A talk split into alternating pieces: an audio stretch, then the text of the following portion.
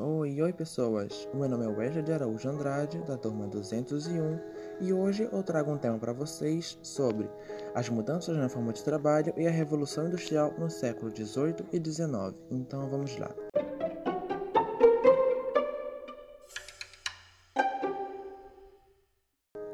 A Revolução Industrial nos séculos 18 e 19 trouxeram enormes transformações nos meios de produção e no cenário urbano da época.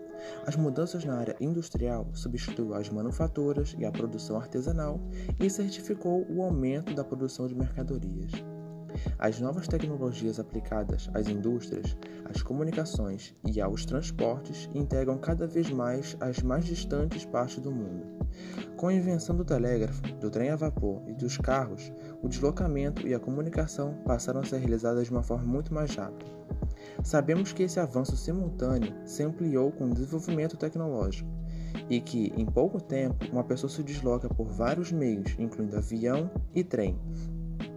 Enquanto isso, no meio de comunicação, os telégrafos são usados para o meio de se comunicar através do código Morse ou alfabeto Morse, que além de ser mais econômico, o tempo de espera para que a mensagem chegue ao destinatário é bem menor, além de, além de outras grandes mudanças que ajudaram muito nessa época.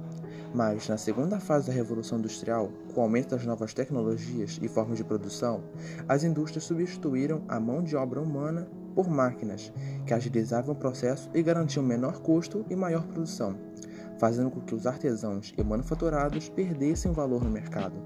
Então, a partir disso, o número de trabalhadores desempregados aumentou consideravelmente, ocorrendo assim também a redução salarial.